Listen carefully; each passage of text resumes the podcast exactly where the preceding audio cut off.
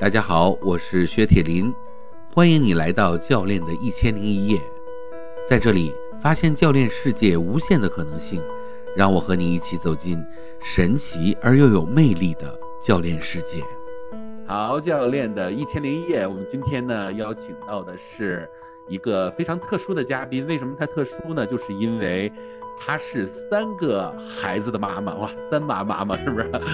我们最近现在有个记录被打破了，就是有一个四娃的爸爸 来我们这儿来学习啊。然后呢，那我们就今天就呃强烈的欢迎我们的王丽，噔噔噔噔，王丽跟大家打个招呼吧。嗯嗯，特别感谢薛老师的邀请，然后我也是特别的开心，能够今天在这里和大家分享一些我的一些成长故事。嗯，我呢就是，嗯，现在呢主要是做疗愈，就是做催眠的。嗯嗯，在 Coach 八学习已经是，嗯，差不多两年多的时间了。嗯，然后这是一个让我感觉非常，第一是他很有智慧，第二呢，他的包容性也很强。另外就是我最想说的是，Coach 爸是一个宝藏，因为里面的东西太多太多，需要去去挖掘了。然后同时呢，我还是就是青春期正面管教的讲师和早期儿童正面管教的讲师。那么这是我的身份，嗯，所以呢，就是今天有机会吧，然后和大家分享一下，就是说。嗯，我是如果如何通过就是我学习到的这些知识，然后去成长的，然后走到今天。我认为，我认为今天的我和过去的我是两种基本上不同的一个状态。嗯嗯，OK，好，这个呃，王丽还是一个非常善于分享的人啊。哎，那我有一个点啊，为什么我邀请你呢？我觉得你特别具有一些。就是故事性啊，也很有意思。我先聊，咱们先不聊教练啊，因为咱们这个节目虽然是教练的一千零一夜，但是咱们教练是一个更更立体的人嘛，是吧？就咱们就聊教练之前的。据我所知，你之前是在非洲做过这个非洲的特使之类的，能不能讲讲这段经历呢？就是哎，是哪年呢？嗯，就在非洲生活的那那些时候，嗯。我当时第一次去非洲的时候是二零一零年。那当时我的时候其实是做外贸，但是时间不长呢，我就开始做文化传播，那包括中国的武术，然后中国的文化，还有一些就是汉语的学习。嗯嗯，中国的武术，你是会武术是吗？我是不会武术，但是当时我们那个武术教练他是曾经在那个投名状给刘德华做过替身的。OK，嗯，就是 OK OK。副教练，然后那个我们当时是请他在那边就是传播中国武术，嗯，那么这些学员呢，他就非常的痴迷，其中有一个还是政府的公务员，然后他因为很。嘛，他就说，哎，我现在的身体条件可以嘛？然后呢，我们当时那个教练就不断的鼓励他说，你没有问题，他就就是训练的非常的刻苦和认真。嗯，那最后呢，就是因为我们国家会有一些资金是专门就是用在中国文化传播方面的，然后当时就是大使馆有一个机会，就是说，哎，嗯，他知道我们这个项目做的一直都不错哈，然后他就说，嗯，你们可以去就是申请。然后让你们的优秀学员到中国的少林寺啊去学习中国武术。那后来呢，就是，那我们就去申请嘛，结果还挺顺利的，因为有国家那个政府的帮助嘛。然后这个学员呢就顺利了来到了那个中国少林寺学习中国功夫。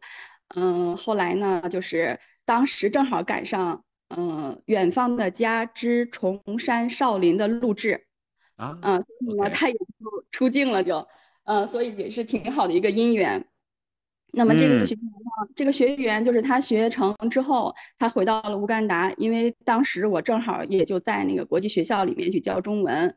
嗯，就是说他很想把他学到的这些，然后嗯，就是教给更多的孩子。我说可以啊，然后我就去呃学校里面申请，那学校里面也是说啊非常非常好，而且家长呃家长的意愿也非常的好，也非常的高，呼声也很高。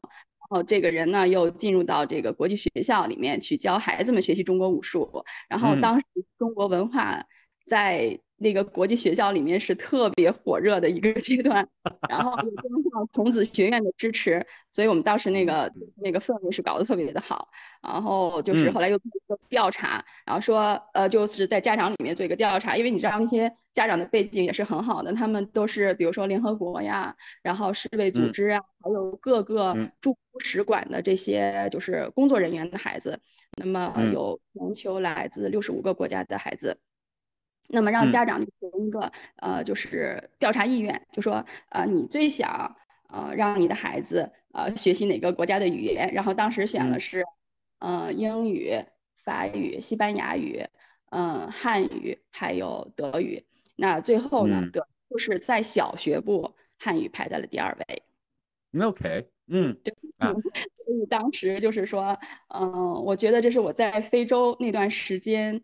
嗯，就是我认为做的很有意义的一件事情。嗯嗯，对，非洲呢一直是我们的一个盲区啊，因为就是总老听非洲啊，然后呢就是听上去好像非洲好像很需要我们去建设，但中国跟非洲的关系非常好啊。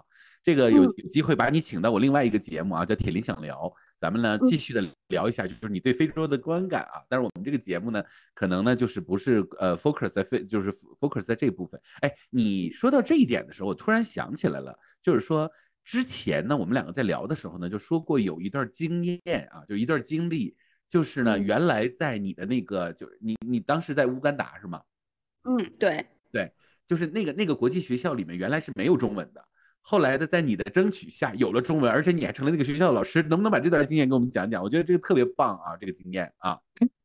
这个经验其实其实真的是，我觉得也是一种坚持吧。嗯。就因为当时我小孩儿他，嗯，我们家老大当时在那个学校里面读书的时候，他是就是和其他中国小孩在一起玩的时候，他们是不说中文的，他们只说，他们只说英文。然后我就心里想，我不能让我自己的孩子最后就是忘了自己的文化，然后忘了自己的母语，嗯，所以呢有这样一个想法。后来呢也是跟那个中国的朋友在一起聊，他们说，哎呀，这个简直太难了，那是不可能的，因为这个学校的背景太特殊了，是吧？嗯。后来我想了想，我说我还是想做，就不管多难，我觉得我还是想做。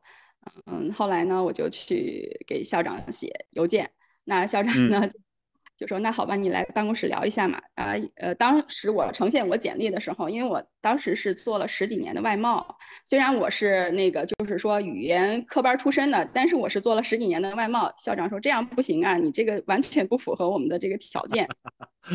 嗯。直接把我给否了。后来我就说，那你需要什么样的条件呢？他说，你首先肯定是那个就是汉语国际教育背景，哎，这个专业才可以。你这个是英语教育，这不可以的，是吧？嗯。那我就去考。然后校长就看了我半天，是吧？他说这个证书并不太好拿啊。然后那个我说我可以去考。我说还有就是，如果我我知道就说不能开在正课的话，我能不能开在副课？就是我开在我的课外活动行不行？因为学校有课外活动。哎，校长说这个是可以的，很受欢迎。因为我其实本人特别喜欢烹饪，我喜欢做饭，那我就开始中国烹饪。然后呢，中国武术这个就不用说了，然后是有现成资源的啊。然后中国文化我也可以去讲的，是吧？嗯。然后呢，我自己还会跳中国民族舞，就是小时候的一些功底在里面，所以我们一下就开了四门课。然后那个校长就很开心，说 说你一个人带了三门课，然后还给我们找了一个中国武术的教练，是吧？就很开心，是吧？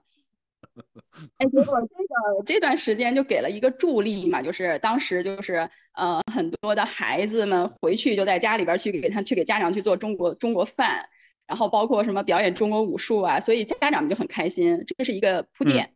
那后来正好赶上就是二零一七年的时候，他们是那个两年的董事会换届选举。嗯，那我当时就是我就想着，如果我要是在董事会可以去提交我的这个议案的话，是吧？应该成功率会更高。嗯，当时想的时候，其实很多人我觉得他们那个眼光我是可以知道的，说简直就是非常但是心里就是还是还是想去做，就是一件事情，我觉得。如果你尽力了没有做成，我觉得没有遗憾。如果这件事情只是把很多的困难想象出来，然后不去做，吓到自己了，我觉得这个会有一种遗憾在心里面。所以我还是想，就所以你其实当时就已经很具有那种教练的精神了，是吗？对对，所以我觉得有些东西它可能是一种好像内在的天赋一样。嗯，后来我就开始去，呃，我先报名吧。报名之后呢，那最后那个名单就出来是九选六。那我自己就是说，第一，我的学历是最低的。嗯，那这些就是基本上就是另外的，嗯，就是八个人都是博士毕业，都是博士。很多都是在呃，包括还有当时在麦克雷雷大学，就是乌干达特别有名的大学里面去任教的教授，嗯，然后都是有很多这种在教育领域深耕很多很多年、有很多经验的这些呃老师们，然后家长们，所以呢，我其实那个资历并不是特别的有优势，嗯嗯，但是不管怎么样，我就觉得我要去做这个事情。啊，结果最后结果还是挺好的，然后没有想到就是我也是当选了嘛，然后校长当时也是，其实校长也很惊讶，他说这么一个人，他说从一开始跟我谈就是谈一些不可能去实现的事情是吧？但是最后都一一的，就是好像都是冥冥之中走在这条路上，嗯，然后我就在董事会去提我这个，呃，就是说想法，就是为什么我要。推广汉语，那我也很坦诚，就是我除了就是为我自己国家的孩子，就是让他们去去就是认识自己的文化，认识自己的语言，嗯，然后就留住自己内心的那个根，然后另外就是说，我认为在我的心里，就是我想把就是特别美好的一种智慧带给这个世界，嗯，后来也是很打动他们，那他们就是后来又做了一次就是这个调研。啊，然后那个就是说，嗯，汉语和英语的那个票数就是很近很近，所以呢，最后好吧，那就是整个董事会就全票通过，嗯，就是在二零一八年的八月份，就是开始上汉语课，就从小学部开始。嗯，OK，哎，你说，对，后来我就是当时不是又发现自己怀孕了嘛，然后这个事情也是。哎，我说好不容易，就是真的花了两年的时间，是吧？去弄证书啊，回来考试啊，嗯，来考试就是各种的波折。哎，最后又我们家老三又来了，哎，这怎么办？后来我就是去找的孔院的院长，然后孔院的院长就是开始就说，我们这边老师资源很紧缺的，是吧？然后我就把我整个的故事是怎么推广这个汉语的跟他讲了。哎呀，他说不给你派老师，我都觉得不好意思。后来，对，他就他就后来说，他说这样吧，我到时候就是无论如何，我想办法，就是给你抽出老师，就是你在生产的时候去给你，就是派出老师。我说可以的，就是特别的感谢他，然后又邀请他到学校里面跟老师、跟那个小学部的校长还有大校长，然后去见面，然后就是。嗯，谈一些具体的那个，就是如果我休产假的话呢，如何去衔接这个课程，然后包括一些教材的，就是选择，然后包括一些意见、一些想法，然后做了一个模仿。所以这个事情就是进展的，就是还算挺顺利。嗯，这就是当时就是一个过程吧。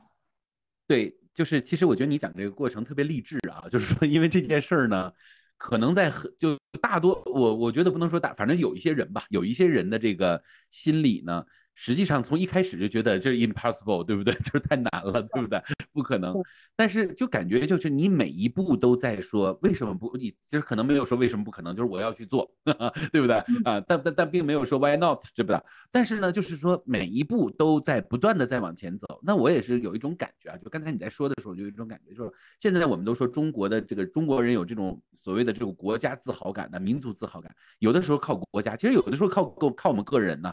对不对？就是我们其实也要去争取，就不是什么事儿我们都推给国家的，就我们不是旁观者，其实我们是参与者，而且很多事情只要你参与进去，其实并不像我们想象中的那么难，对吧？就是比如说些华为啊这种就特别励志啊，我感觉就是说，你看他很认真的也在做一件事情，他给国家就很争光啊，所以其实从这个角度上来说，我还是非常令人肃然起敬啊，这个要必须要给给你给你给你点掌声啊，嗯，OK，嗯。OK，好，那我们就说回到这个教练啊，因为我知道你原来是就是正面管教啊，然后关于心理咨询呐，然后关于这种催眠啊，其实你是先先在疗愈这个领域里面做了很多的这个尝试啊，然后后来来到了教练这个领域啊，因为介绍你的人我们都很熟啊。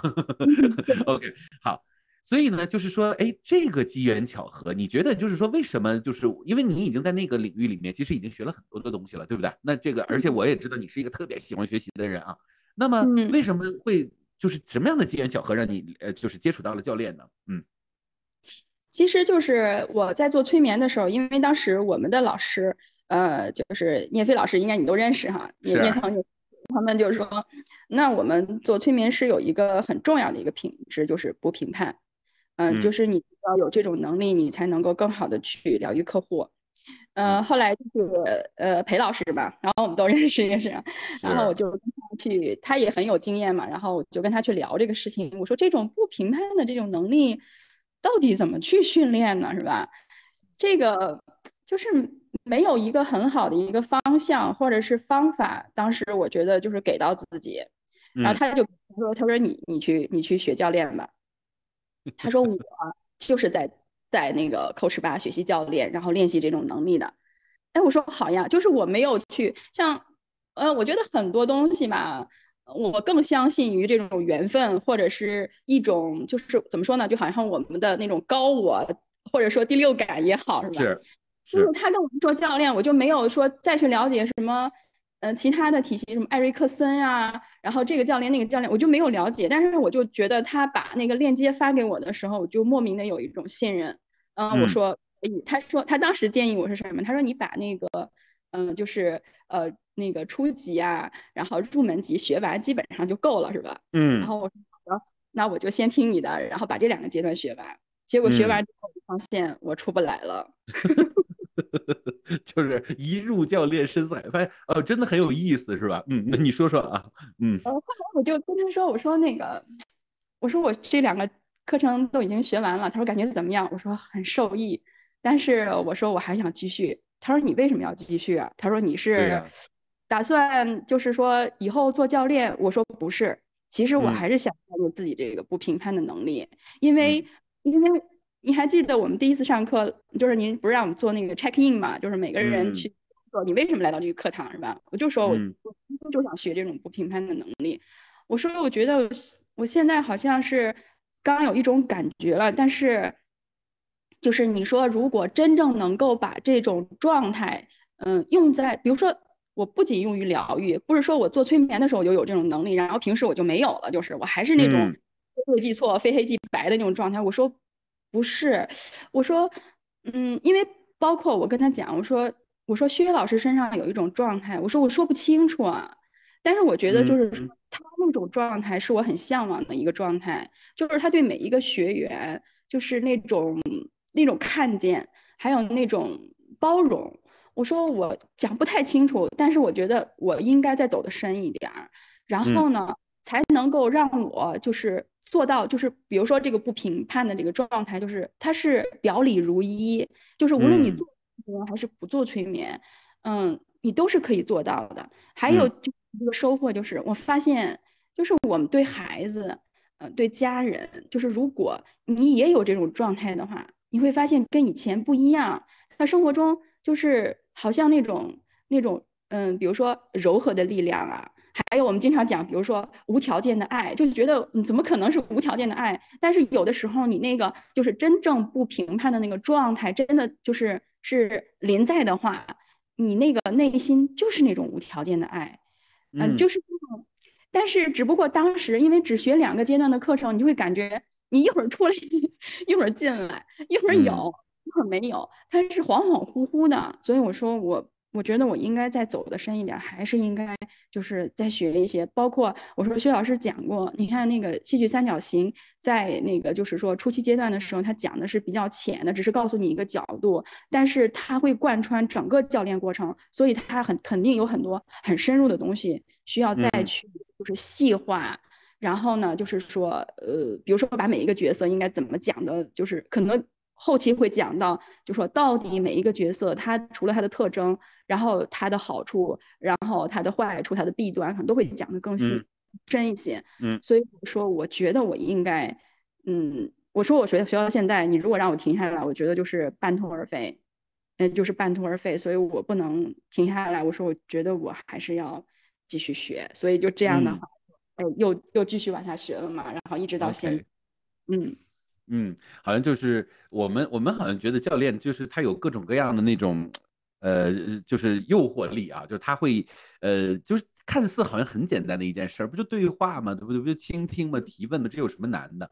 但是我们后来发现，哎，他好像真的是挺讲究的啊，就是挺愿意往里面深入，而且把这个东西把它做的很细致，很很很不一样啊。OK。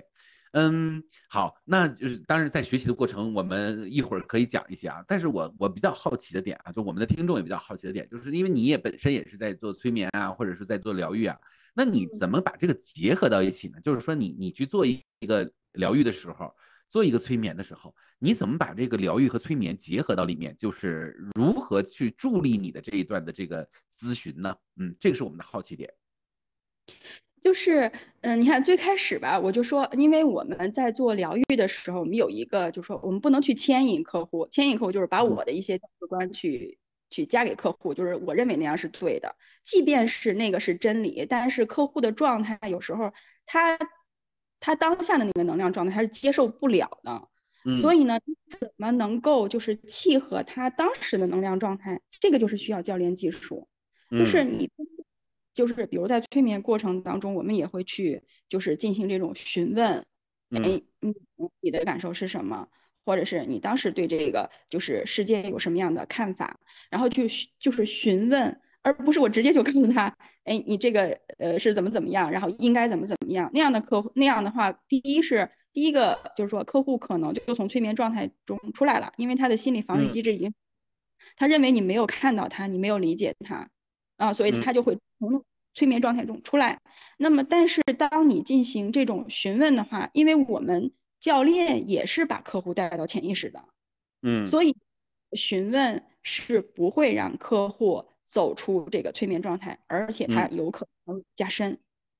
那么就是说，你不会，你这个是就是说，呃，对于催眠技术的一个提升。那另外就是你长期锻炼，就是这种不评判的能力。然后你看到的那个生命的那个广度和深度都会更深。比如之前我们进行催眠前谈话的话，那呃，比如说像有一些客户他是有有过一些心理学基础的，他就认为啊，我的这个事儿应该是应该大概率是和我童年的什么什么事儿，我爸我妈怎么怎么回事儿是吧？嗯。那之前我就会认为啊，之前没有这种能力的话，或能力很弱的话，我们就会说，哎。就是大概率是因为这个是吧？就会自己也会是，就想就会说，嗯是，嗯。但是现在呢，就是就会说，因为你有了这种能力之后，你会告诉客户，有可能是，但也许不是。到底潜意识它会呈现出什么，我们不清楚，不知道。只有在做的时候，才有可能知道。昨天就有一个客户也是这样子的，他说了很多的，其实他说了很多的。就是催眠间谈话说了很多的童年创伤，他认为他的问题是那个引起的，但其实真正做的时候完全不是。嗯，OK。这个就是教练，就是我一直在这个里面，我觉得我最想锻炼的就是我那个不评判的能力。然后不评判的能力最后生出来的是什么？我觉得就是那个无条件的爱，就是你是可以。虽然现在 就是还还有的时候会，比如说，哎，大部分会存在那个状态，但是有时候会出来，因为它是一个长期就是去锻炼的一个过程，是吧？但是大部分，比如说现在最后最后从不评判，然后生出来的就是说，无论对自己、对家人、对客户，都是一种无条件的爱。嗯。嗯嗯嗯，对我们其实很多听众他其实没有学过催眠啊，我们简单的给大家讲一讲。其实我也是学过催眠的，也也学了很多年啊，然后学了很多的这种方法和手法啊，什么量子催眠啊，然后什么奥秘啊，就现在你们学的这个这个体系之类的啊。我们来说一下，就是说催眠其实它跟教练呢之间呢是呃，你说区别肯定是有的，那要不那它不就不叫两个两个职业了，对不对？但是他们有很多点是很相似的，就比如说催眠之在他进入到正式催眠之前，他必须得先做一个访谈，跟客户达成协议。这一部分其实这个达成协议这个过程，完全就是跟教练是很一致的，对不对啊？那然后在这个过程中的话呢，其实你包括那个刚才你提的那个裴哲啊，就未来我也会把他请过来，他比较忙啊，这个大企业的老板啊，这个，然后呢。他当时就跟我讲，他说：“其实我们有一些这个个案呢，不一定非得做催眠，其实有的时候教练就够了，就跟他在前面在聊的时候，其实很多点就已经给他聊出来了，是吧？然后呢，他其实已经释然了，那再进催眠的状态就更好了嘛，对不对？他就加分了。所以呢，从这个角度上来说呢，就是说其实无论是催眠还是心理咨询，你看我们这心理咨询师也特别多，是吧？学精神分析的，学完形治疗的，是不是？然后学就是按理说，大家说，哎，那我学我我做心理咨询师，我我不是应该也在练这个？哎，还真不是，大家千万别这么理解啊！为什么呢？因为教练他其实练的是前面这个谈话能力，他把它精细化了，把它颗粒度变得非常非常细。但是呢，在你在心理咨询的这个方向上，你要学的理论是非常多的，它是重理论，但实践呢，它得需要你自己去实践。那它不像教练这种大量的带你去做练习啊。当然，这个大量做练习也是扣儿八的一个特色啊，就是说这个在其其他教练学校其实也是教理论比较多一些啊。但是咱也不是说人不好，就每个教练学校有自己的特点啊。好。那所以呢，其实也就是说，实际上其实就是说，很多的学习者他学完了以后，其实老师告诉他说，你得有这个能力的时候呢，这个能力一般在心理咨询或者是在催眠的这个课堂上，他很难那么短的时间教会你。但是这件事儿是需要长期去练习，那怎么办呢？学习教练确实是一个很好的方法，但是呢，科尔巴的教练呢又加了大量的这种练习，其实是真的是能够帮助大家真正的去理解什么叫不评判这种状态，因为原来可能就是大脑去理解，但是身体做不到，对不对？这确实这事儿有点难，是吧？对对，哎哎，王丽，你应该在这方面有经验啊，就说你，因为你作为一个咨询师，作为一个疗愈师，其实你是非常有体感，因为你肯定是做了一段时间了嘛。那你到了扣尔巴以后，你觉得就练这个不评判，就是在教练中练不评判，对你来说，就是你是怎么样走过来的？因为一开始肯定是不舒服的嘛，对不对？我们所有人都一开始都是评判的，对吧？啊，那如何去？因为我就是你刚才说到那一点的时候，我中间要插一段啊，就是说，因为我在学催眠的时候呢，我就见过很多的那个师兄，就很厉害的那个，他们已经在催眠这个领域里面已经挺有名的了啊。他去做那个访谈，我其实就在旁边，呃，因为可以，我们就可以去这个旁边旁观嘛，是吧？嗯，我发现好多评判，知道吗？就是做教练的人会很自然的就会知道，哎，这个我要去做会怎么样？但是呢，你会发现没有学过教练的人，他不知道他自己在评判中啊。所以我也想问问你，你是怎么克服这一点的？这一点是很有意思的啊，因为原来我做企业高管的时候也是大量的评判啊，但是我也有我的心路历程，我想听听你的，嗯。这个其实挺有意思的，也是我没有想想到过的啊，就是我，就是说这个不评判的能力到底是，就是说就是快速进步的一个点，就是我给我老公做项目教练。OK 啊，说说看。其实就是说，我记得有一次我们上 M C M M M C 的时候哈，就是是就是包括其他的领域都会讲医呃，就叫嗯医者不自治嘛，对吧？嗯。我们往往就是因为我们见到我们家人的时候，我们早就就是定型了。你跟都跟你相处二十多年了，你什么人我还不知道呀，是吧？我什么人不知道是吧？那客户不一样，就是客户其实他一来的时候，你因为你不知道他的过往是吧？所以呢，你倒容易，呃，就是说，哎，就是说，比如说，我原来稍微有一点评判这个人怎么怎么样，慢慢我不评判，我容易做到，其实更容易做到一点，但是对自己的家里人却不是。然后正好呢，就是做那个。就是研发一门课程嘛，然后最后呢，我就是有有一段时间有一个瓶颈，然后我就跟他说，我说，呃，既然我学了这个项目教练啊，咱们就用这个项目教练往下走一走哈。如果你觉得能走下去，咱们就走下去；如果你觉得走不下去，然后咱们就可以终止嘛，因为这个都是很随意的嘛，是吧？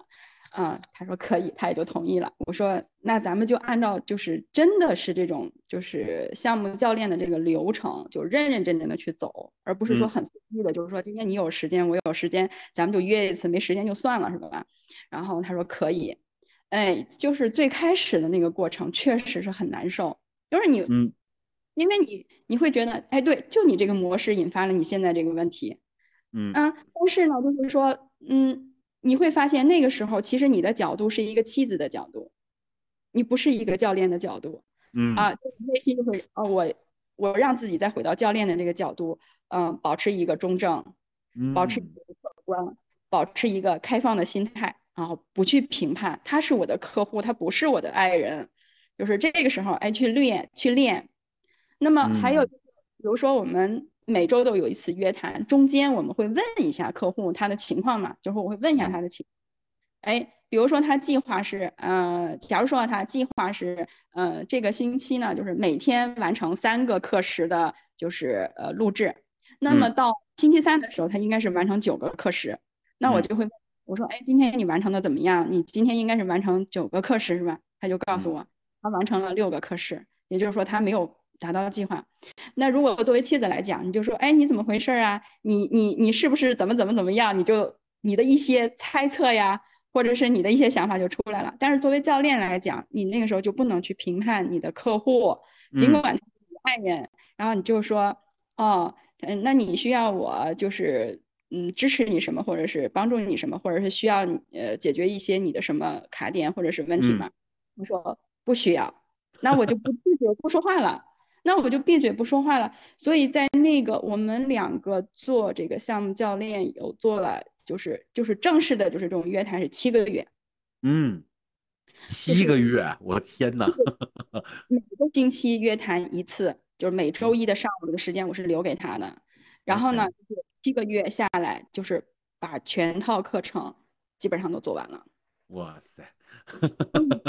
这个过程，然后最后我们的。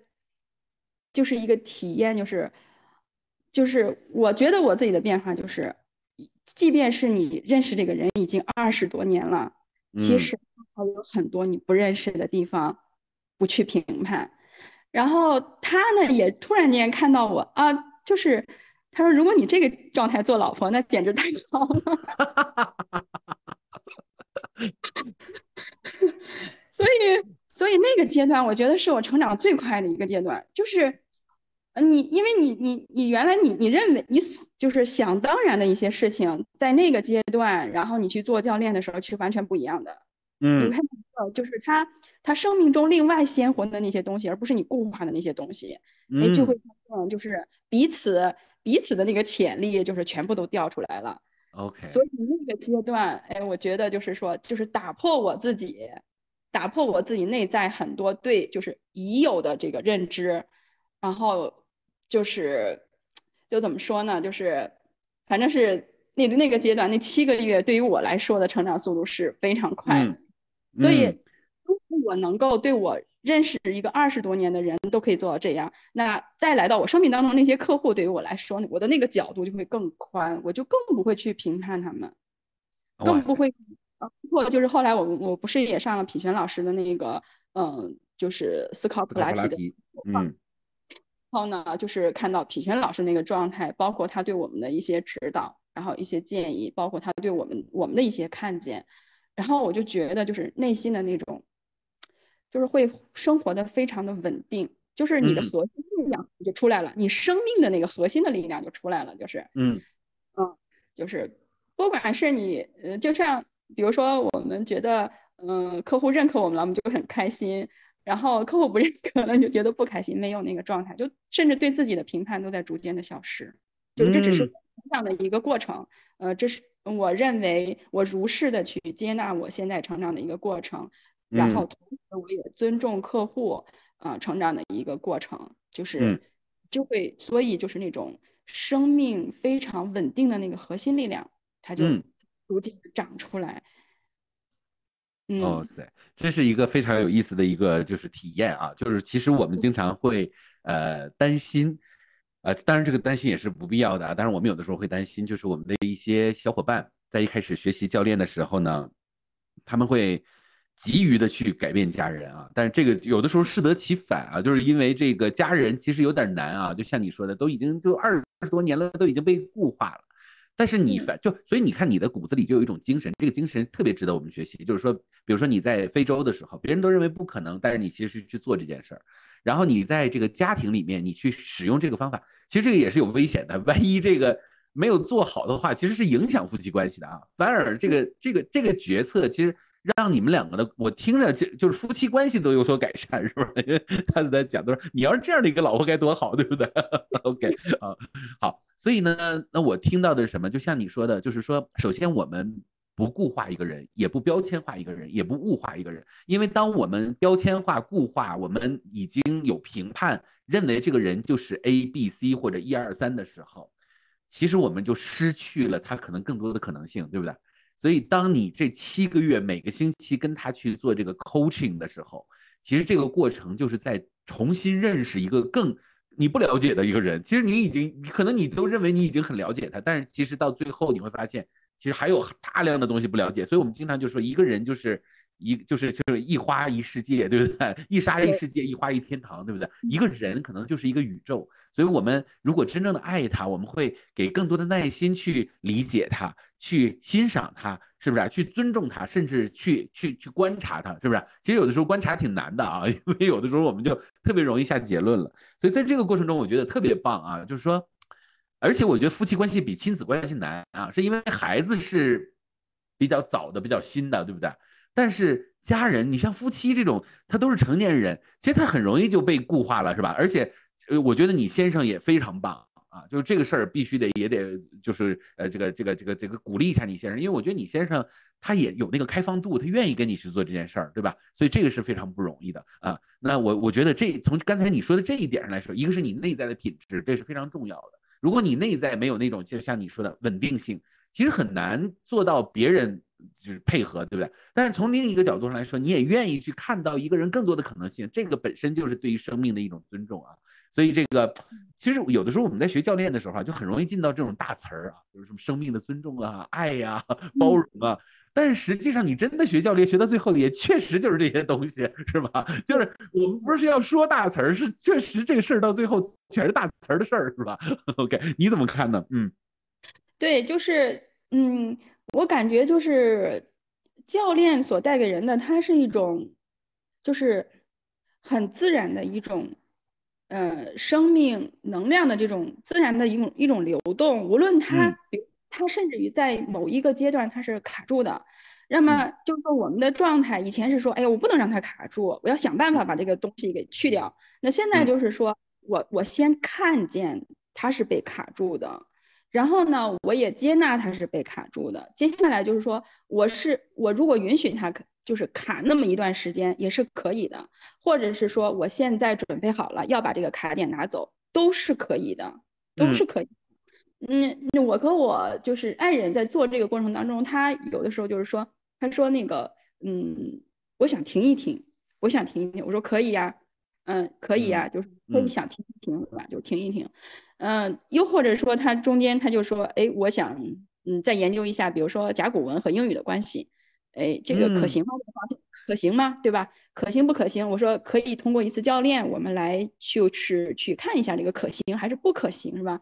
然后呢，你就说你你尊重他，你不是说像以前可能我就会说，哎呀，你一会儿做这个，一会儿做那个，你能不能你能不能就是说从头做到尾，是吧？就会就会出现这些一些东西，但是可以。都是可以的。然后呢，就是说，因为我说，我就跟他讲嘛，我说现在你就是我的客户，我把你当成客户，所以我就是教练的状态。然后可以，好了。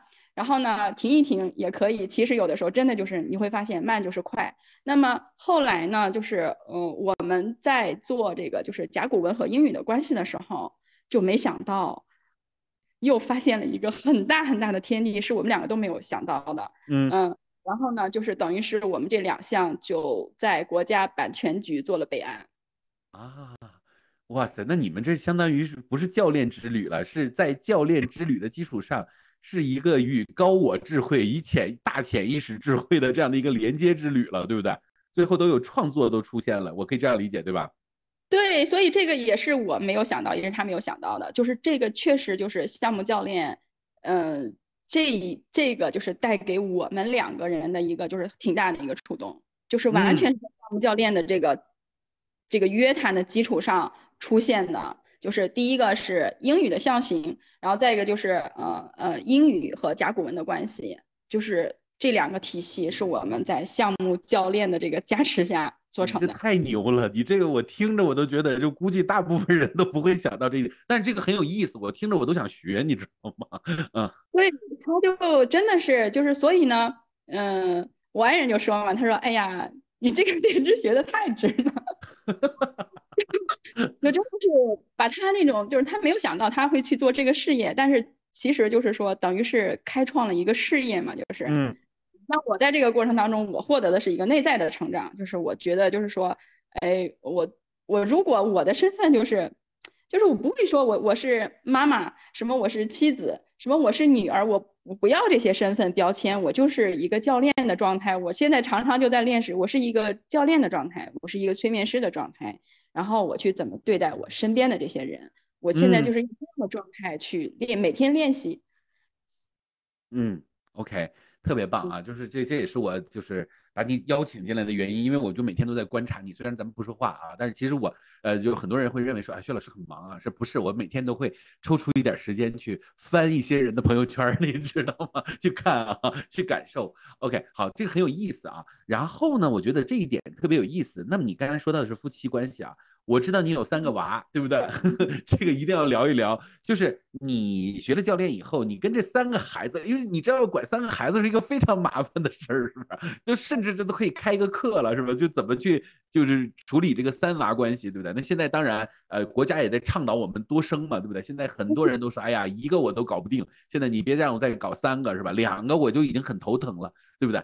那哎，你在这个方面，我觉得应该是有一些心得的，因为我感觉你在这个夫妻关系上有突破，这个亲子关系上应该也有突破，对不对？来，我们听听你是怎么去看这个方向的。嗯，对，就是小孩嘛，他就是，嗯，他跟比如说我们像呃，我们教练有时候用在企业里面哈，就是也很如鱼得水哈。嗯。那因为家庭里面呢，就是我就当时就想，嗯，我要把这个。呃，比如说用在家庭里面，像是在管理家庭嘛，是吧？是不是要这样的一个姿态？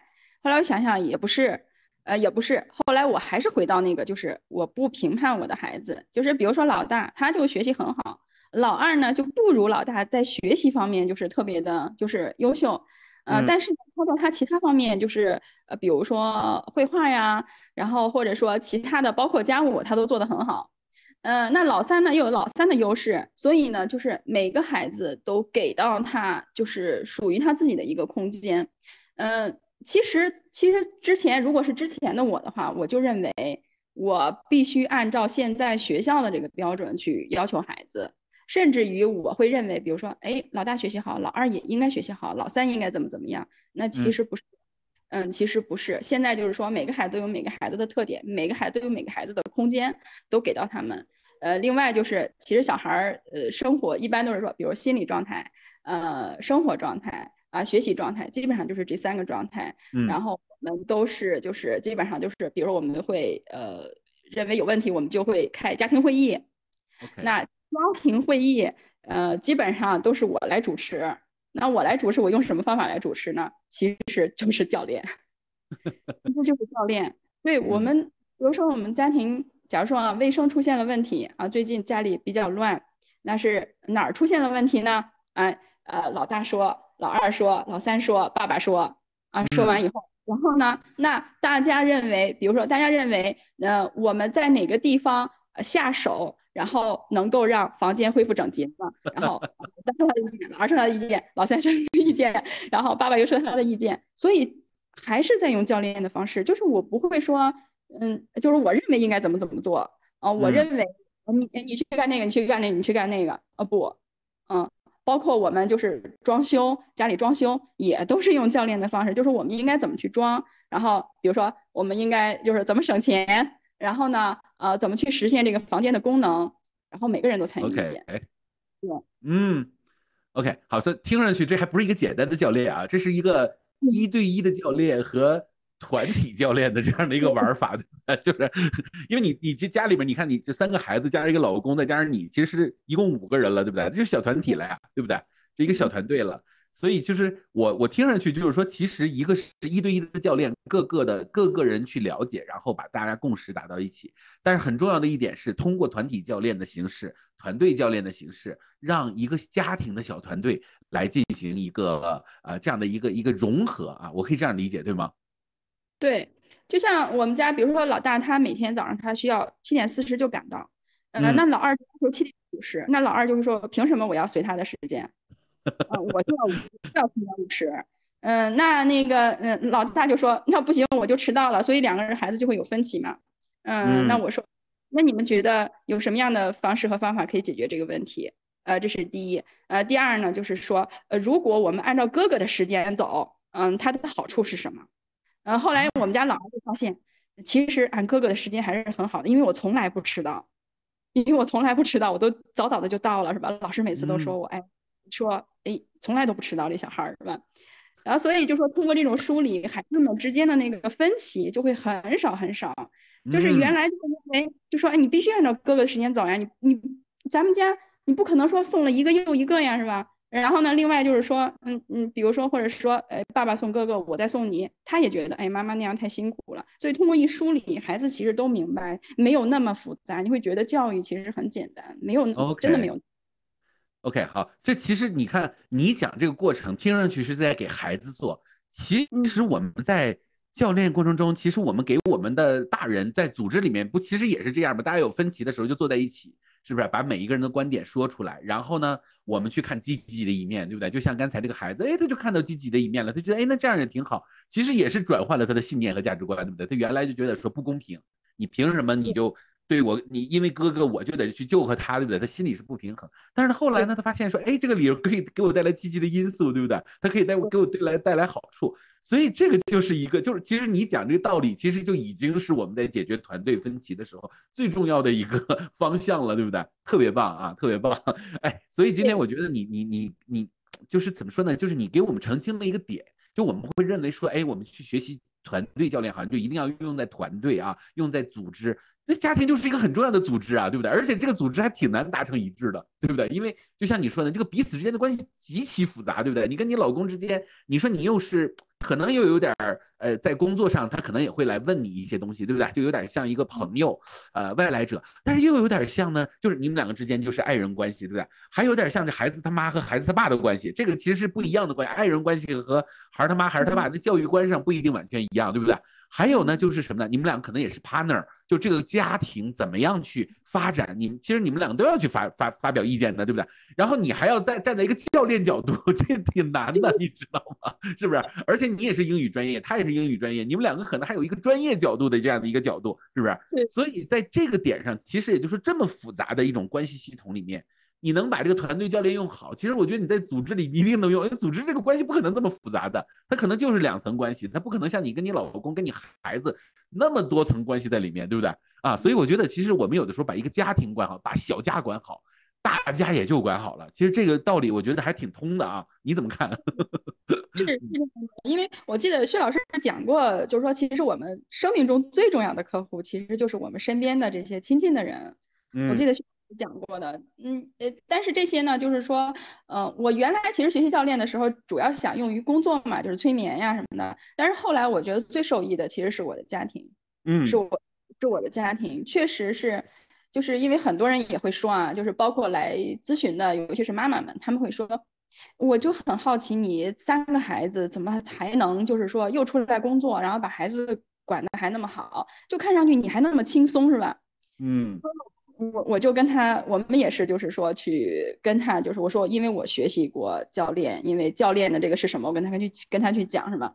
然后去中间这个过程是怎么梳理的，也会教给他们一些，就是说一些呃方法，然后让他们去做。但是我同时又告诉他们，我说这些方法最终打通的是你自己的那些结节，嗯，然后外在这些关系的和谐都是你内在的一个呈现。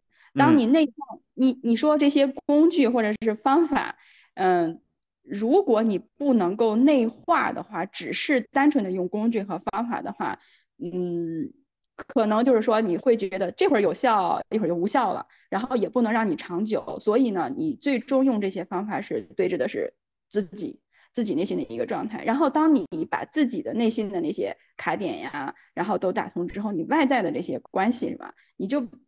就是它会很和谐，而且就是说，就不是那种刻意的去用，它已经融在你的身体里面，就好像我现在一样。你说我用的是什么戏曲三角形，还是用的什么太极连台太极会谈，我自己也不知道。所有的工具都已经融在你的身体里面，你每天都在用，用于无形。嗯，哇塞，这特别有意思啊，这个太有意思了。那么。呃，我们聊了这个，就是其实我们聊了已经很多了啊。那我想把这个话题呢再聊到，再聊回来，就是聊到你的事业上，因为我知道你自己有 studio，对不对？你有你自己的工作室啊，你的工作室呢肯定是 mix 的啊，就是综合的啊，就是说呃，既有这个可能又有孩子的这个正面管教的啊，有一些心理咨询的，有一些疗愈的，比如说用催眠的方法去进行疗愈。当然也有一些教练，对不对？而且可能有有可能是一个 project 的 coaching，对不对？啊，是一个项目的教练。哎，那你关于你的事业，我知道你当年在来学我们这个教练的时候，其实你已经开始成立这个工作室了，是吧？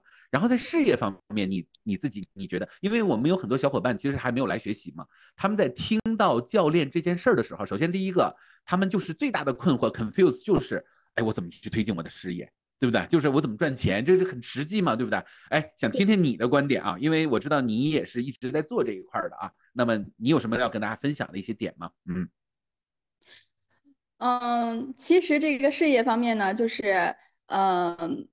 我其实就是走灵性的嘛，然后一方面呢，就比如说啊，我就是通过冥想啊，然后包括自己曾经内心的那些，比如说啊，对于金钱的，我是有恐惧的，就是我对金钱是有恐惧的。其实看上去我们每一个人都在。追求财富，然后追求成功，但是通过，呃，一个是催眠，一个是就是嗯教练，我才发现其实我对于金钱之前是有恐惧的。那先要把恐惧的点，就是要打通嘛，就是让你对呃，比如说你认为如果有了钱之后会发生的一些不好的事情，那么这个担忧去掉之后，那么剩下的你要怎么去开展你的工作室，其实是需要有条理、有理性的。也是有情的，那么你怎么做？那么就是后来我也是，第一是，嗯，我会让同学和同学之间互相的 coach，嗯，就是嗯，让同学就是比如说，我认为我有几条路，假如说啊，我我比如说走疗愈，走疗愈，那我我最想做的是什么？我最想做的是，就是其实我最开始想做的是孕产妇的产前和产后抑郁，嗯，就是这个人群，这个人群是我最想做的。那还有就是孩子，就是嗯，然后这两个人群，那么这两个人群的客户我是怎么去获得的？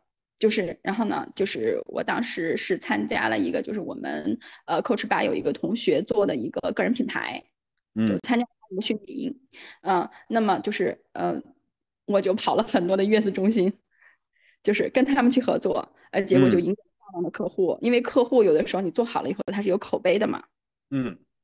嗯，所以呢，就是说，呃，嗯，然后另外呢，就是说，嗯，孩子这一块呢，基本上就是有，呃，就是老师介绍的，然后还有就是，嗯，周围像，比如说我儿子的，呃，我儿子的同学呀，然后呢，有过来咨询的，就是家长过来咨询的，然后他们觉得效果好呢，也是就是说去介绍，嗯，还有呢，就是，嗯，就是包括我上一些就是呃课程，然后认识的一些妈妈，他们也是。过来咨询，然后这一块是靠口碑的，然后这块是靠我线下跑的，所以这两块儿就是这两年的时间，然后让我工作室的事业也是做得蛮好的。嗯，OK，明白。要，嗯，就是我首先就是通过，嗯，就是我和同学的这个约谈嘛，就是我知道我最想做的两个人群是什么，然后就经。在这两个人群上面去做功夫，就是我一直就是深入的。如果有别的人过来，就是比如其他方面的，他过来了，过来就过来了。但是这两个领域是我一直想深耕的，所以我就一直就是非常的精准。然后一个是精准，一个是深挖，然后在这个人群里面，所以就是说最后结果还是蛮好的。现在做，嗯，明白明白。其实这个就是从我们营销的角度来说啊。两个方向很重要，第一个是找到我的利基市场，就是我要把我的市场做细分。那么多教练这词儿太大了，对不对？其实从听上去来讲呢，教练其实用的地方，因因为真的是很多的，对不对？是不是？但是我们可能受益的点不一定是我们能够去把它做成事业的点，对吧？就比如说。呃，我在家庭上受益，我跟我夫妻关系受益，但是我跟我的孩子受益。可是这个点呢，可能我来做是因为我有这些特性，但是如果我把这个东西要是把它变成一个项目，可能它的这个周期就太长了，而且不容易去做，对不对？那么反而你可能找到的一个利基市场啊，就是说产后抑郁，那可能你生了仨孩子，你当然是太有经验了，对不对？而且这个市场你也能看得到，这个对吧？你让我去做产后抑郁就有点难，对不对？这个本身就没没没生过孩子，是不是？OK，好，那所以也就是说，在这个方向上，就是你的特点，就是找到自己的特色，然后又找到这个利基的市场，找到一个真实的需求，然后有一点，刚才我听到是非常重要的啊，就是。道理都懂，但是做不到，为什么呢？Action 就是很多人不行动的，对吧？就是他为什么不行动呢？就是可能被卡住了，对不对？那这就太我就我们是教练的擅长点啊！你被卡住，那我们就自己可以 self coaching，自己教练自己，当然也可以找一个教练来帮我们把这个卡点给它疏通开，对不对？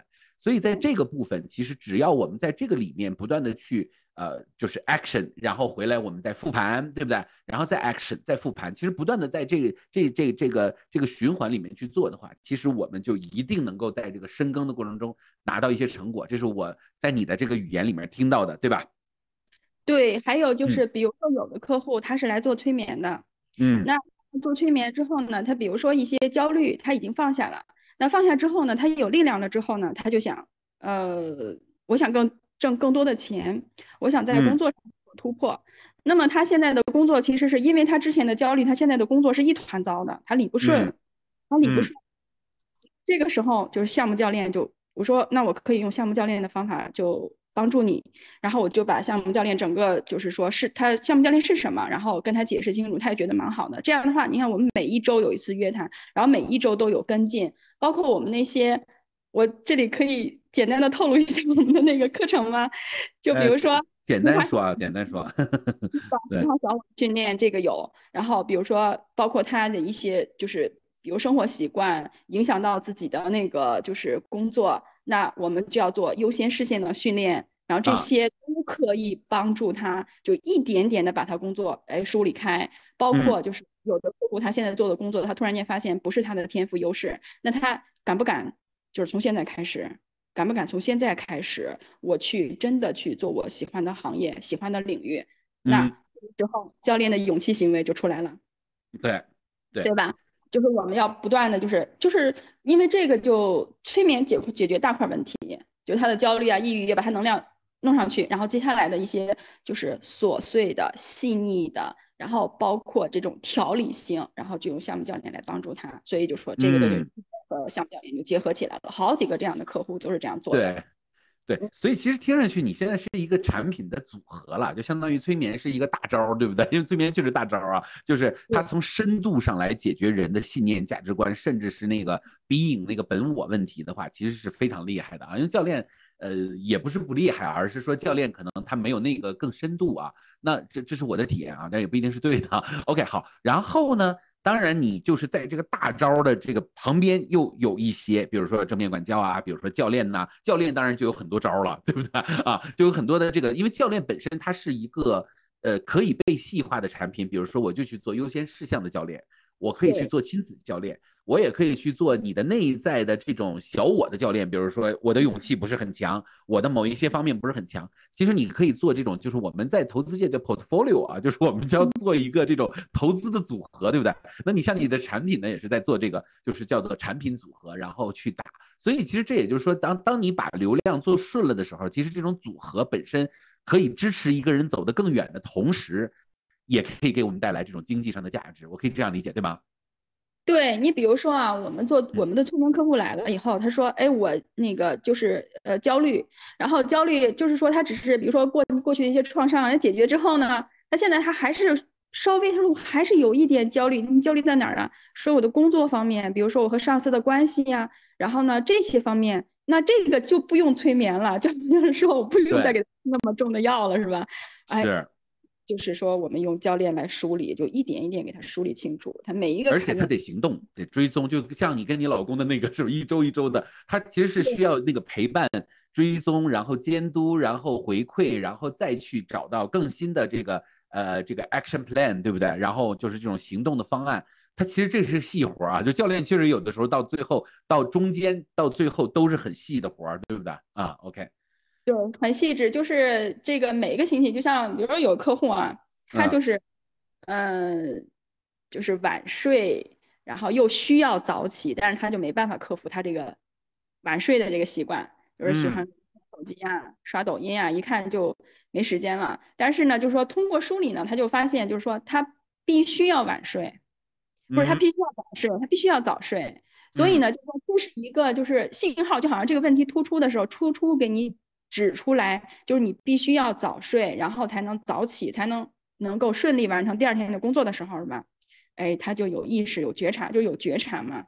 有觉察之后，哎，他就开始通过刻意的训练。那么到周三的时候，我问他一次，我说你这三天怎么样？晚上是不是还刷这个抖音啊视频？他说没刷，他说没刷，我可以做到是吧？所以这样这种的追踪就能够促使他早日实现他想要实现的东西。嗯，OK，对，如果其实对你说这个特别重要啊，就是说我们在做教练的时候都知道，就是说。当我们自己就比如说我们自己都知道说刷手机，或者是我们去什么什么什么玩玩游戏，对不对？但实际上自己控制自己是挺难的。但是旁边如果有一个人在旁边，就是也不能叫监督，但是更重要的是一种。连接就是，哎，你最近怎么样啊？哎，你今天有没有刷手机啊？可能这一句话可能就顶用了，对不对？就是我本来我想刷，但是你这样一问，好，我提醒我自己，今天就不刷了，对不对？所以这就是一个简单的动作，有的时候其实确实对我们是有帮助的，是吧？所以其实这个教练有的时候是这样啊，很多人会看不到教练的价值呢，是因为他其实看不到自己的价值，因为教练有的时候你别看教练就是跟你聊聊啊，跟你问问呐，听听你的话，然后问一些很关键性的问题。但是这些关键性的问题，有的时候一个人他听进去了，他的行为上做改变，那是无价的，对不对？就就就像你刚才说，你老公说的，说这钱花的太值了，对不对？就就为什么？因为就是如果一个夫妻关系改变了，亲子关系改变了，财富关系改变了，这哪是几百上千块钱就能衡量的一件事？这一个是肯定是很很值钱的一件事，对不对？啊，所以我就。我觉得一个人的改，就是什么事儿都没有一个人的改变更重要，因为他改变，他可以创造出无限的可能性。但如果他不改变的话呢，那他就是真的是人生，就是可能就是在一个，就是一个潜意识在控制的一个剧本里面，或者是在无意识控制的一个剧本里，那我们就处于一种自动驾驶的一个无意识的状态里面，对吧？嗯，OK，那就是说我们首先得觉得自己值钱。你说？对，我想分享一个故事。其实这个客户我真的是就是。嗯，挺佩服他的，就是这个客户，他他当时来到我这儿来的时候，他就说我就有一个要求吧，我就想涨工资，我认为就是不公平，就是他的工资是不公平，就同等岗位他比别人要低。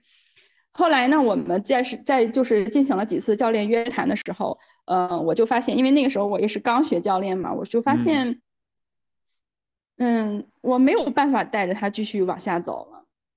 我说这样吧。我说你愿不愿意上我的 MC？嗯，当时我在第三，他说好呀。那一场是 Teresa 老师的那个就是督导。嗯。后来 Teresa 老师呢就问他说，第一呢，问他第一个问题就是说你的单位有没有这种比较明确的这种嗯奖酬制度？他说没有。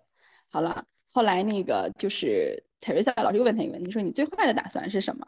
他说是离职，重新再找工作，但是就是这一个问题，就他说，他说我不知道为什么，就这一个问题给了我莫大的勇气，就是他最后抱着离职的这个决心去谈薪资的时候，居然涨的那个钱数超出了他的预期，就是单位看见了，就是这个人的存在其实是非常有价值的，然后他之后他那个勇气就上来了，他那个勇气上来之后呢？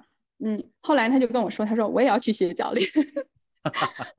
那我说你是想以这个将来为职业还是什么？他说不是，他说因为我看到了勇气，我拿回了勇气。那我之前是没有的。他说就是突然之间就感觉自己那个能量状态不一样了。嗯，后来就因为就是学习教练这个事情，又教练了他几次，最后他决定还是要学，他就真的来 coach 上学了。啊，真的吗？OK。太棒了，这个我们我们就不透露他的名字了。所以就是我是很佩服他的。他说我就是要自己成长，因为我就觉得在这个教练过程当中，我拿回了勇气，就是是我曾经就是三十多年，他说我就没有过的一种一种那种能量状态吧。他说所以我要，所以我说你看我这个学费也不便宜。我说我在教育。次不能把人家带到坑里面，最后人家又怎么样？结果他就进来之后，然后后续的故事是什么呢？她用教练帮助她的老公在事业上得到了非常大的发展。OK，嗯，太棒了，这这这这这这学费绝对值了，是吗？对对对，他已经赚回来了。我说你已经赚回来了。对他不但赚回来了，我觉得他未来还会赚更多，是吧？这才是我们其实。就有的时候，我觉得我最开心的点是这样啊，就是说我做这么多年教练，其实我说实话啊，就是教练这件事儿，在我的世界里，它不是一个赚钱的事儿，它麻烦嘛，对不对？你看我们，你也是做外贸，你就知道，其实最最简单、最就是其实赚赚钱最简单的事儿，就是我做一个产品，然后就我就无脑的找渠道，然后就把它卖出去，大量的卖，对不对？因为我不需要我我不需要每一次都个性化的去定制。那教练他有的时候他就是个，因为人这件事儿他需要个性化定制，对不对？但是教练给人带来那种精神财富。这真是无价的，就是有的时候你真的就是你做了一个买卖，你做了一个项目，你赚钱。因为我其实是做 marketing sales 的啊，我其实完全不用去做教练这件事儿，就是我，而且我赚的钱比这个要多很多很多，对不对？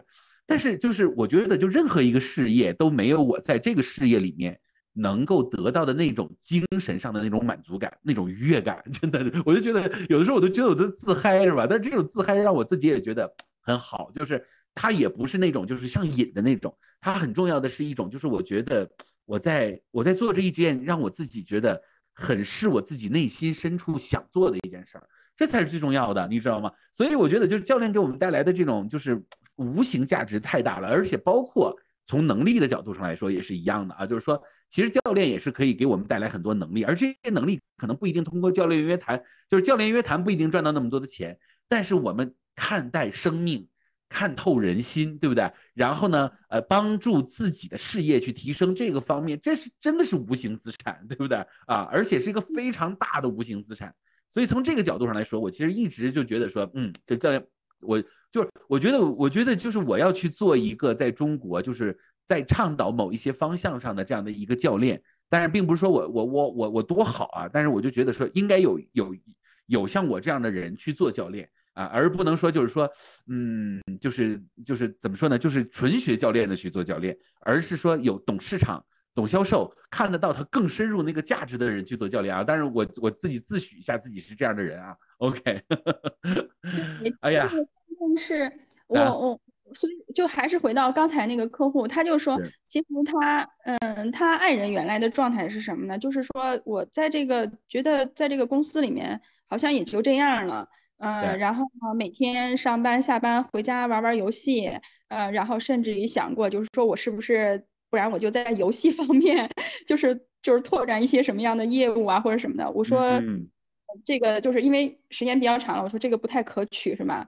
嗯，所以呢，他就后来他学完，他学，我说你一定要好好的去学那个项目教练，然后学完之后。可以试着就是呃去跟你爱人，然后让他帮助帮助他找到他的就是优势，还有呃去掉他的那些卡点，然后再让他在事业上有一个进步。而且，嗯，我认为是可以的，我认为是可以没有问题的。所以他就学得很用心。最后，哦，嗯，他是今年年初进来的，然后在今年七月份的时候，他的爱人就是在收入上有了一个很大的一个飞跃。所以他就说：“他说，他说我真的，嗯，他说我我觉得就是说，他说他感谢我。我说其实也是你自己内在能量的一个上升嘛，所以你和这个 Coach 八十是匹配的，是吧？然后我所以呢，就是说恭喜你吧，祝福你。所以真真的是像教练，只要是我觉得只要是进来，并且你认真的去领悟，嗯，无论是这些知识也好，包括最重要的是这种生命状态也好，还有就。”后十八里面就是嗯，我们的老师，比如像品璇老师啊、铁林老师啊，嗯，包括其他的老师，他们本身的那个生命状态，其实对于我们学员来说都是一种影响，嗯，都是一种激励，嗯，我觉得这个是一生的财富，可以说是，我记得那个嗯苗苗姐她就说，她说我觉得这是几代的财富，我说你说的太对了，真的。呃，给我们孩子，我们的孩子再再去用这样的方法去对待他们的孩子，所以这是世世代代的一个财富。嗯，哎，太好了，我跟你聊，今天我的能量状态都发生变化。OK，好，这也是我们做节目的意义，就是我们是希望大家看到一个更真实、呃，更落地，而且是。真正的在，就是因为真正在践行的人，他怎么去看待教练，而且他是有不同的背景的啊，所以呢，就是我们就是其实就是想展示真实，这是我做节目非常重要的意义啊，否则就变成你不断的，但是今天你还夸我，夸的还挺多的啊。OK，谢谢谢谢谢谢。那如果我们最后就是我们快结束了啊，然后我们在最结束的最后，你给大家一点小小的建议，你会给点什么建议呢？嗯嗯，建议的话，我觉得是。每个人其实他内在都是丰盛的，嗯，都是富足的，呃，最重要的是你需要通过一些方法，把你内在的丰盛和富足让它呈现出来。那这样的方法有很多，但是我认为教练是一个就是非常非常有价值、有帮助，而且非常非常好的一个方法。我也觉得就是说我特别特别的幸运，然后能够就是学习教练这个技术，然后能够口吃吧，因为我后来也跟其他的就是朋友啊去聊过这个事情，我们会聊就是说在一个。比如说，嗯，团体里面去学习的那个氛围，嗯，在我看来，我认为我没有选错。然后到现在，我还一直就是浸泡在这个社区里面，还在不断的成长，不断的获益。嗯，OK，对，其实科尔巴他一开始做这个教练的这个学校的时候呢，他其实是没有按照学校的方法去做的。他就是我一开始在想的时候，就说我要做一个社群。这个社群呢，它很类似于是一个很自动化的组织啊。我们现在叫自组织啊，但是那个时候还没流行这个词。现在还有一个更新的词叫道啊，DAO 啊。然后呢也很有意思。但是我觉得，嗯，我我很早就开始就我我就很渴望去践行这样的一个，有的叫青色组织啊，叫自组织。这是第一个。第二个呢，我觉得这个社群在呃建立的时候呢，因为当时我也其实是从就是个人的家庭问题开始的，因为我觉得。我都上了两个商学院了，对不对？我觉得商业上的问题，我觉得我已经，就我觉得我自认为自己已经学了非常多的这个关于商业上的这些东西啊。但是我觉得商业解决不了家庭问题，解决不了我个人的问题，因为商业就是在给我讲，呃，这个一些教授研究的一些道理啊，然后商业的一些实践。但没有办法让我的内在这个地方去做这个，所以我当时在做的时候呢，我我认为科尔巴当时在定义的时候就说，我们可能不是个公益性的组织，因为我们得活下去，对不对？但是我们要把它做成是一个利他精神的社群，就这个社群就是所有的 marketing，所有的 sales 都没有这个利他精神的社群有价值或者是有生命力，因为我感觉就是说，嗯。就是我觉得不用去做那么多的广告，也不用去说自己有多好，也就所有的事情就包包括 MCC，我们都淡化啊，就大师啊这些东西都淡化。为什么？因为一个利他的社群其实是不用说的，其实是大家去体验你就能够感受到、感知到。所以，而且这个里面是有能量的啊，就是大家在这里面其实是能吸到一些能量在里面的。所以呢，其实呃，像呃王丽，我们观察很久啊，未来都是要进到我们这个利他社群里面，呃，继续的去服务于我们这个社群的其他人。其实这都是零存整取啊，就我们在帮别人的同时，其实是在帮我们自己。就是教练永远是在三分助人、七分助己的这条路上啊。所以大家如果真正做教练，就能体会到，就利他精神对于自己的生命状态那种改变。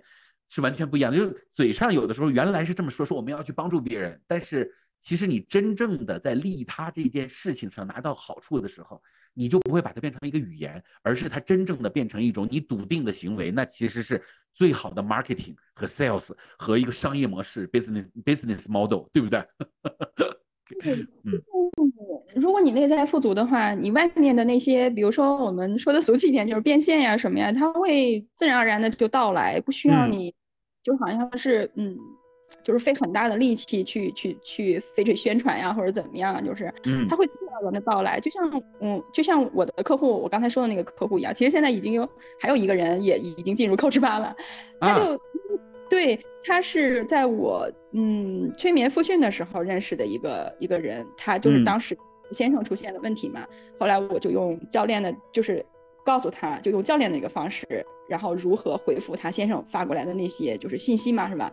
结果就，嗯，我们当时一共是七天嘛，在第三天的时候，他就认为，哎呀，怎么感觉他先生跟以前就不一样了？就，呃，后来那个就把 Coach 八介绍给他了。我说你可以去，呃，先学一学这个入门级的课程和初级课程，最起码在你的沟通方面，你们会不会像以前那样，就是沟通出现都很很艰难的这个状况，是吧？啊，他也就。明了就，所以就是说，我觉得是自己，就是比如说，呃，我从 Coach 班学习之后，我自己的状态发生了一个改变。其实你说是我的知识影响别人，我觉得不是，我说是我的状态在影响影响别人。嗯，是状态在影响别人，他看到你这样的状态，他自然会向往，然后他自然会去学习，愿意去去改变。嗯。哎呀，太好了！我们聊到最后，其实我们进入到那种流动的状态了。你也能，你有感觉对吗？对对，所以那我觉得这种缘分还是就是真的是很神奇。就是我我我 coach 吧真的是那样，我到 coach 吧来，我没有去了解别的教练体系，反正我就觉得，嗯，呃，我听完我听完入门课、初级课，我觉得不行，我还要继续往下走，就确实是真的太受益了。嗯，OK，好啊，那我们就继续的在这个。